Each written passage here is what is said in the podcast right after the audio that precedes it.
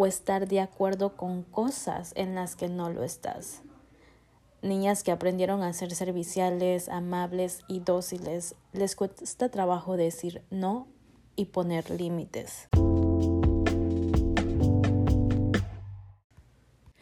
Hola, bienvenidos a un nuevo episodio de My Way, el podcast donde hablamos de todo y de nada, de experiencias vividas, cosas que resuenan con uno y muchas cosas más. Como ya se pudieron dar cuenta, el episodio de hoy se llama El síndrome de la chica buena o The Nice Girl Syndrome or Concept.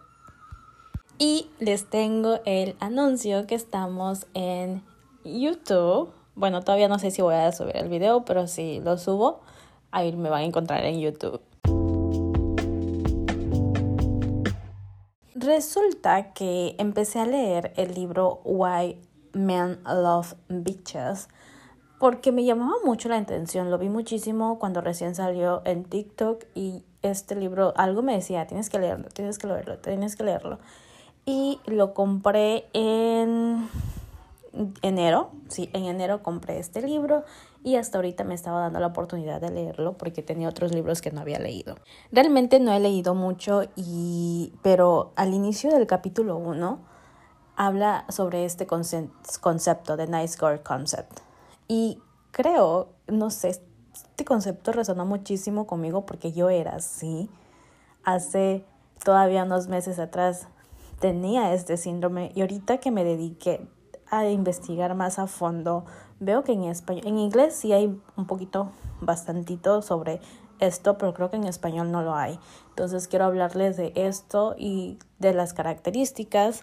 Vamos a hablar de qué es el síndrome de la niña buena, dónde se origina, y las características. Entonces, antes de, quiero leerles el primer, eh, lo que dice el libro. Dice, conoce la niña, a la chica buena.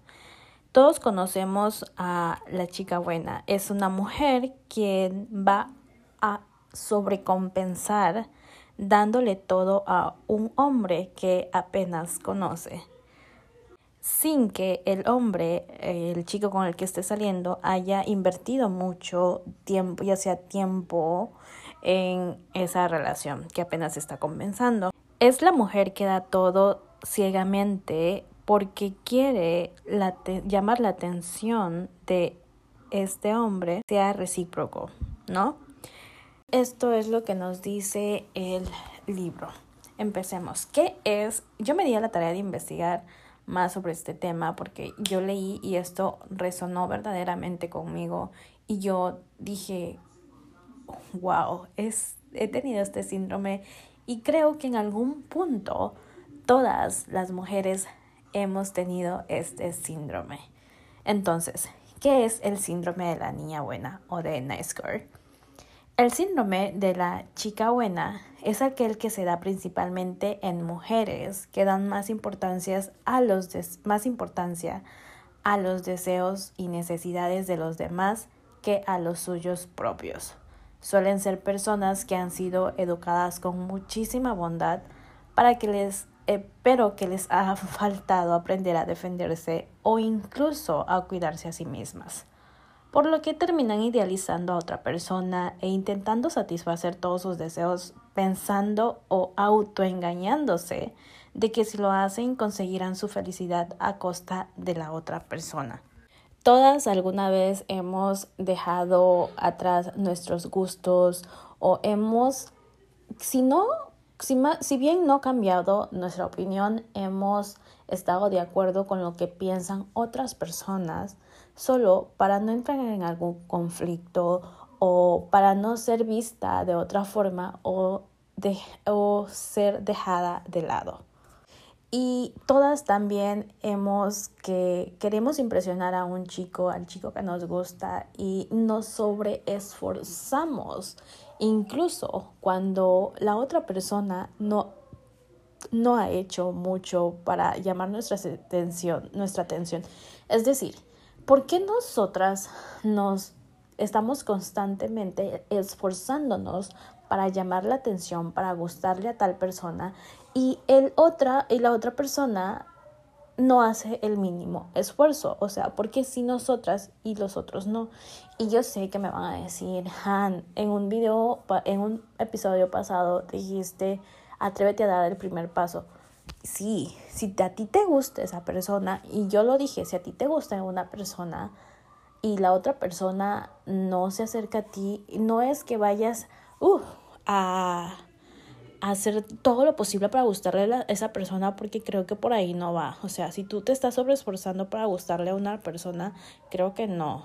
Y ves que la otra persona pues como que no. O sea, ah, por ahí no va. Es como de que yo dije, eh, sí, eh, sonríele, dile buenos días, buenas tardes, buenas noches, un, un saludo, hola, ¿cómo estás? Y ya eso, eso es dar el primer paso. Y yo sé que ahorita en la actualidad está mucho lo de, ay, es que los, las mujeres también se tienen que esforzar. O sea, sí, y no tengo nada que ver. O sea, no tengo um, una opinión. Mm, y sí, sí estoy de acuerdo con que la, la equidad y la mujer también tiene que dar el primer paso, pero para mí eso es dar el primer paso. Y si la otra persona no da señales de que también está interesada, como por qué vas a seguir ahí. No te sobreesfuerces en algo en lo que no es recíproco. Y si no lo es, porque si la otra persona, si tú ya diste el primer paso y la otra persona no está haciendo nada, es porque no quiere. Y si más adelante cambia de, opinión, es porque no que maybe quería estar con otra persona y no pudo y ahora por eso está viendo la opción contigo. Y yo sé que van a haber muchísimas opiniones en contra de esto que acabo de decir, pero es la verdad. Créanme que es la verdad. Lo he visto con parejas con las que he estado, no con las que he estado, sino con personas con las que he salido, personas con las que ha salido mi hermana. O sea, es verdad.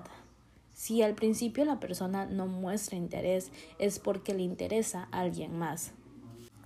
Y eh, creo que este comportamiento lo aprendimos en la adolescencia. No sé si recuerdo, yo recuerdo que compraba muchas revistas de esta que se llamaba Tú, también está People y mm, estas revistas para adolescentes donde vienen este, en la portada tu, tu venía en la portada tu artista favorito esas siempre traían como que test para saber si le gustas o qué hacer para gustarle al chico de, de tus sueños o cómo impresionar al niño que te gusta.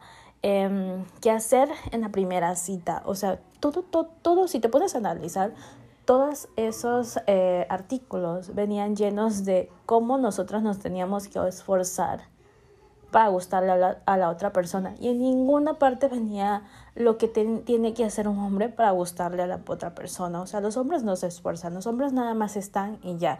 Y nosotras son las que nos ponemos extra bonita, las que queremos todo perfecto, hacemos la escena perfecta y todo eso y los hombres no hacen nada. Entonces, no digo que todos los hombres, porque el hombre que lo hace es porque genuinamente está interesado en ti. Entonces, eh, estábamos en dónde se origina. Eso es en dónde se refuerza. Se refuerza en la adolescencia al leer todos esos tipos de artículos. Se origina en la niña, sí. Porque nadie, absolutamente nadie, nace con este comportamiento. Es algo que aprendimos a lo largo de nuestra infancia. De niña se nos enseña que debemos ser amables con todo el mundo y sonreír siempre, que seamos buenas, educadas, tranquilas y obedientes. Y todo eso no está del todo mal, ¿sabes? Pero ¿en qué momento nos enseñan a mostrar nuestra inconformidad, ira o tristeza? ¿Cuándo? O sea, si nos ponemos a analizar nuestra niñez, este, que esto es por lo que yo mucho, mucho, mucho recomiendo eh, hacer journaling, hacer retroinspección, perdón, para sanar a tu niño interior. Pero ese es otro tema. Este, si te pones a analizar tu niñez, ¿en qué momento nos enseñaron o nos dijeron que está bien estar triste, que está bien enojarnos, que está bien sentir eh, inconformidad. ¿En qué momento nos enseñaron? Yo me acuerdo. Y con eso no quiero decir que nuestros padres hicieron este un mal trabajo en nuestra niñez. No, hicieron lo que pudieron con lo que tenían. Entonces no es culpa de nadie. Por lo mismo, si nosotros estamos detectando que tenemos ciertos comportamientos que se originaron en nuestra niñez, es nuestro deber corregirlo porque somos nosotros y nosotros somos responsables de nuestro propio comportamiento. Entonces, sigamos. Eh, yo no recuerdo que, ah, yo recuerdo que yo cuando no quería algo, cuando, yo siempre he sido una persona que en la cara se le ve todas las emociones que está por las que pasa. Yo no puedo ocultar si estoy triste, si estoy enojada, si estoy feliz. O sea, no, simplemente no puedo. Y yo recuerdo que cuando, por ejemplo, eh, mis papás iban a alguna fiesta y yo como estaba chiquita tenía que ir con ellos, pero luego yo me aburría, entonces no quería ir y a fuerza tenía que ir porque no había con quién dejarme. Me acuerdo que iba siempre, siempre todo el camino en el coche enojada enojada, enojada, o sea, con cara de enojada, con cara de, de culo, dicen, este, me decían a mis papás, eh, pero siempre, siempre se me veía y era como que siempre, no sonrí, este, me decían, deja de estar triste, deja de estar enojada porque si no, no vas a tener tal cosa, o deja de estar enojada porque si no, siempre había como que un condicionamiento y me obligaban a mostrar una sonrisa para que la gente no supiera que estaba enojada. Entonces, ¿en qué momento nos... A mí nunca me dijeron, eh, está bien que estés enojada, enójate, enójate todo lo que quieras. Sí me lo decían cuando estaba yo en casa, cuando sabían que no iba a salir, eh, que no íbamos a salir. Pero si íbamos a salir, nunca. Entonces, nos enseñan a, a ocultar todos estos sentimientos porque somos niñas y las niñas nos vemos feas, enojadas, tristes o llorando. O también cuando, pero sonríe que te están preguntando, o contesta porque te están preguntando y sonríe. Y son como de que nos enseñan como que a, a tener que estar de acuerdo con, con cosas o tener que hacer cosas que no queremos, pero tenemos que hacerlo porque es lo que esperan que hagamos. Entonces, todo esto viene desde la niñez. Por eso, si hay alguien aquí que es mamá, papá, este, tiene sobrinos, hermanitos chiquitos, enséñenlos que está bien sentir ira, tristeza, es normal.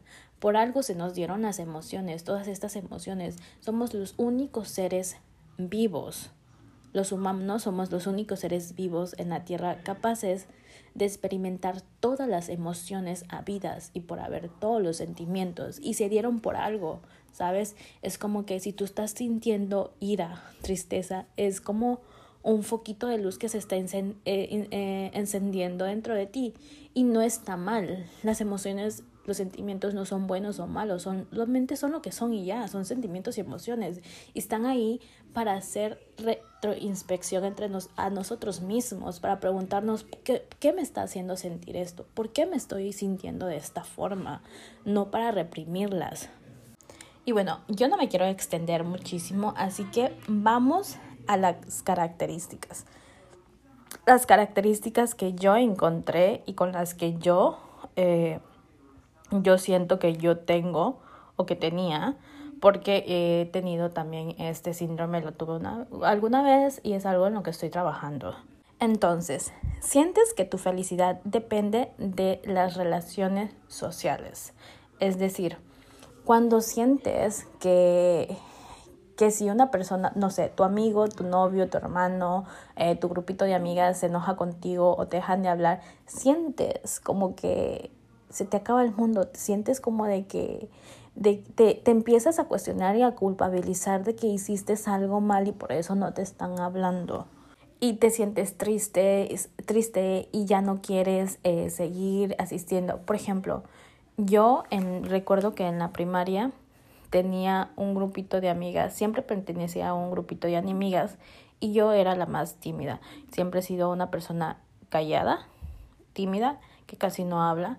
Entonces, eh, recuerdo que siempre se hacían como de, me aplicaban la ley del hielo y sin siquiera saber, simplemente un día llegaba a la escuela y ya no me hablaban.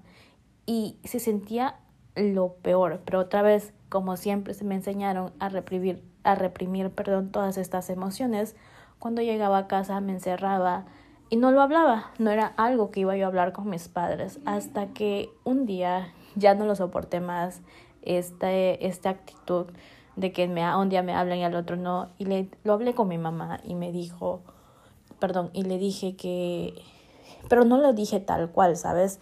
Una de nuestras características es que en vez de decir las cosas tal cual, las escondemos o buscamos cualquier otra excusa. Entonces recuerdo que yo le dije a mi mamá que me quería cambiar de escuela, que no me gustaba. Y mi mamá así de, pero ¿por qué si tienes un grupo? ¿Por qué querrías dejar una escuela donde tienes amigas? Y no era una, éramos un grupito como de cinco o seis personas. Y mi mamá me estuvo cuestionando y cuestionando y cuestionando hasta que le dije el motivo. Y recuerdo que ella me dijo, mira, lo que las el comportamiento de las personas no tiene nada que ver contigo, son ellas que se sienten inseguras sobre ti. Realmente no sé si era ese el caso, pero siempre me decía, ok, si no me hablan no es culpa mía porque yo no hice nada, es culpa de ellas. Entonces, este, siempre estamos con este constante con este constante que si no me habla, que si no me habla es porque de seguro algo hice mal. Igual cuando en mis relaciones, cuando sentía que, las, que mi pareja no me había hablado en todo el día, era como de que, ok, está enojado, algo hice. Y no, no, no, no. O sea, el comportamiento de las personas no tiene nada que ver contigo y tiene todo que ver con ellas mismas. Si una persona te deja de hablar, es problema suyo. ¿Te va a doler? Sí. ¿Se, te va, ¿se va a terminar el mundo? No. Ok.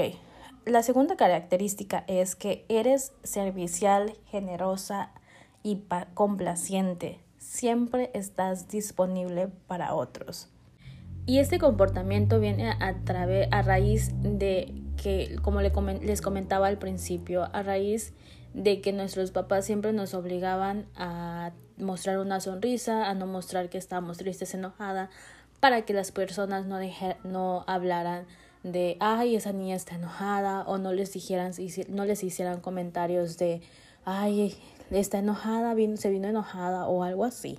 Entonces, no sé si recuerdas cuando, no sé, salías con tu papá y estabas enojada y de repente, no sé, alguno de sus amigos, un tío te preguntaba algo y tú estabas enojada y no querías contestar, te hacías la sorda y tus papás te, te regañaban enfrente de ellos y te decían, te están hablando, contesta porque te están hablando. Ok, yo sé que esto es, viene mucho de que te están eh, enseñando a ser educada, pero ¿por qué?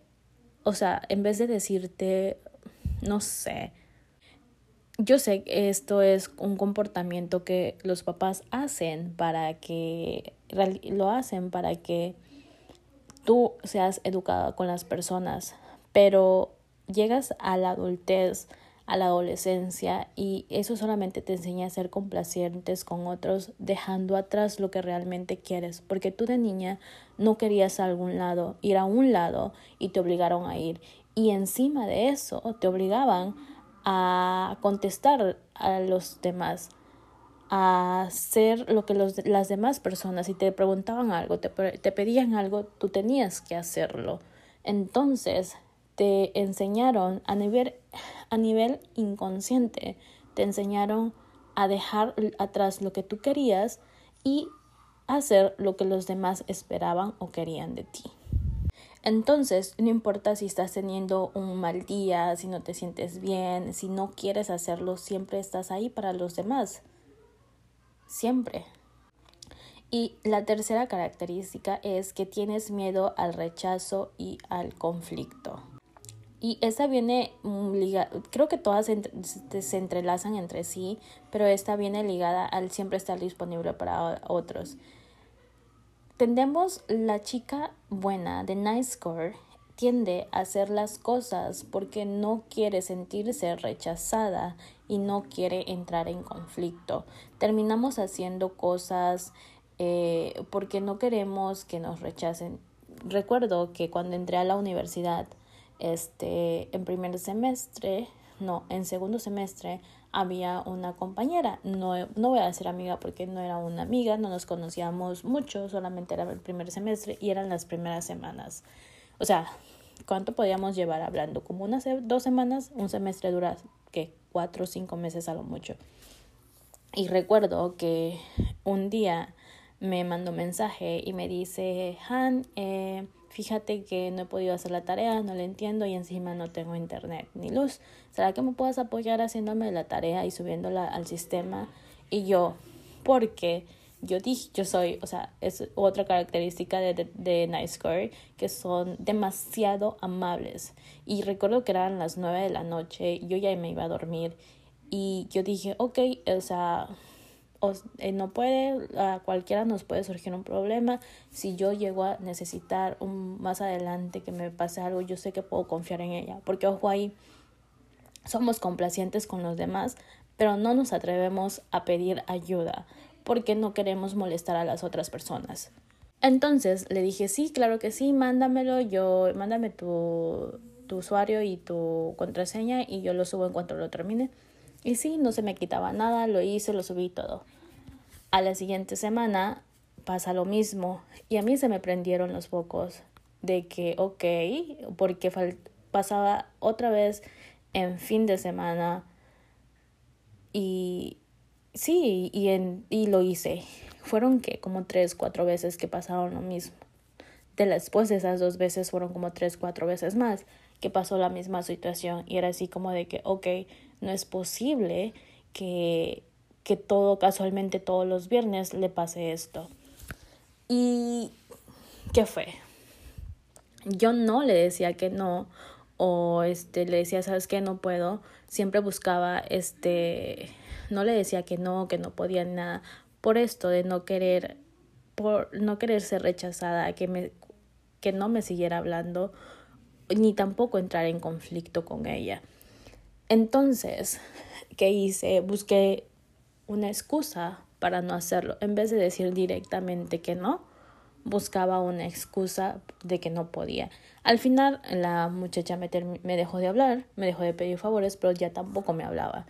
Entonces, tenemos este miedo a, a no encajar que terminamos haciendo cosas para poder, cosas que no van con nosotros para poder encajar. Y con esto viene ligado la tercera, la cuarta, ya no sé qué, cuántas van, característica de no saber decir no. Que porque es como les comentaba ahorita de esta chica de la ONI, o sea, pude haber dicho que no directamente, que no, porque simplemente no quiero. Pero en lugar de eso, cuando me di cuenta que solamente me estaba usando, eh, ponía yo excusas. Me excusaba en que no, no tengo luz, no, fíjate que no tengo internet, o sea, cualquier excusa tonta y nunca un no rotundo y concreto. Porque no sabemos decir no. O sea, la chica buena no sabe decir no. Tiene miedo a decir no. ¿Por qué? Porque atrás se esconde todo esto, todas estas otras características de el ser rechazada, el entrar en conflicto, el siempre estar disponible para otros. Y con esto viene la siguiente característica que es te colocas siempre en el último lugar. No importa qué tan cansada estés, no importa si no tienes tiempo, no importa si no puedes, te vas a colocar a lo último. Te vas a colocar a lo último. ¿Por qué? Porque tienes miedo de, decepcionar a las personas. La chica nice tiene miedo de decepcionar a las personas.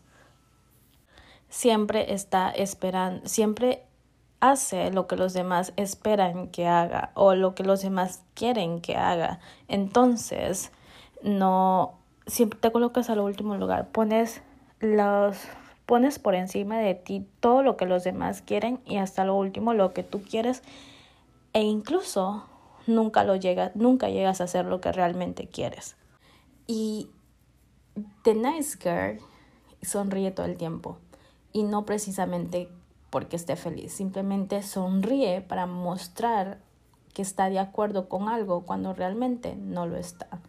Y esto me recuerda mucho a mi ex, este, uno de mis ex, siempre me decía, es que eres demasiado linda, bondadosa, este, tienes un corazón enorme y yo me sentía súper halagada con eso, hasta que entendí que lo único que quería decir con todas esas palabras era que era una persona que dejaba pasar todo, que dejaba que la pisotearan, que dejaba que le pusieran los cuernos y no decía nada. Era una chica con un corazón enorme porque no no se la hacía de pedo, no le reclamaba cosas que sabía que hacía y me quedaba callada. Era una chica bondadosa porque podía cancelarme en el último momento cuando ya estaba yo arreglada para salir y no decía nada. Era una chica increíble porque nunca entraba, nunca tenía una discusión conmigo por el hecho de que siempre mostraba estar de acuerdo con él, aunque no dijera que lo estuviera, pero siempre le sonreía las cosas que decía, aunque no estuviera de acuerdo. Entonces, no seas the nice girl, no seas la chica buena y no creas que cuando te dicen que eres un, es que eres una niña súper linda con un gran corazón, no creas que te lo dicen como halago. Te lo dicen porque les conviene a ellos, porque nunca, va, nunca van a etiquetar a una chica eh, que tiene un gran corazón, que es súper amable, súper bondadosa, con una chica, con una mujer que sabe poner límites y que sabe decir no. Porque para las demás personas poner límites y decir no es, es que esa persona quiere decir que eres una persona grosera que no le importa a los demás. Y yo desde que me di cuenta de esto, prefiero que las personas piensen que soy una chica grosera porque sé decir no cuando no quiero hacer las cosas, cuando sé poner los límites y no dejo que los pasen. Entonces yo, ya para terminar el episodio, te invito a hacer retroinspección de realmente dime tú, o sea, haz journaling. Realmente eres bondadosa, pero ¿qué significa ser bondadosa? Y mira, ser bondadosa o tener bondad significa hacer el bien, mas no dejar que las personas pasen por encima de ti. Significa hacer el bien y a realizarlo con acciones. Dime, y yo te pregunto aquí, ¿qué cosas haces tú para ser bondadosa? Eres bondadosa cuando ayudas a, la a, a los viejitos a llevar el mandado. Eres bondadosa o bondadoso cuando cedes, tu lugar en el transporte público a esa persona mayor. No eres bondadosa cuando dejas que las personas pasen por encima de ti. Eso no es ser bondadosa. Tienes un corazón enorme. Tienes un corazón enorme cuando le das de comer a esa persona de la calle, esa persona que no tiene un hogar. No tienes un corazón enorme cuando dejas pasar una infidelidad o cuando te haces la ciega por no querer ver cómo es realmente la otra persona. Entonces, haz journaling. Pregúntate, ¿por qué esa persona te dice que eres increíble, que tienes un eres bondadosa, que tienes un gran corazón? ¿Y qué es lo que realmente? Y contéstate tú misma, tú mismo, tú misma, qué es lo que realmente hace a una persona ser todo lo que esa persona te dice ser. Y bueno, hasta aquí el episodio de hoy. Espero que les haya, les haya gustado, espero que les sirva de algo y nos vemos el próximo lunes. Bye bye. Recuerda que pueden seguirme en mis redes sociales. Estoy como Hania GMZ, Hania con J e Y. Hasta luego.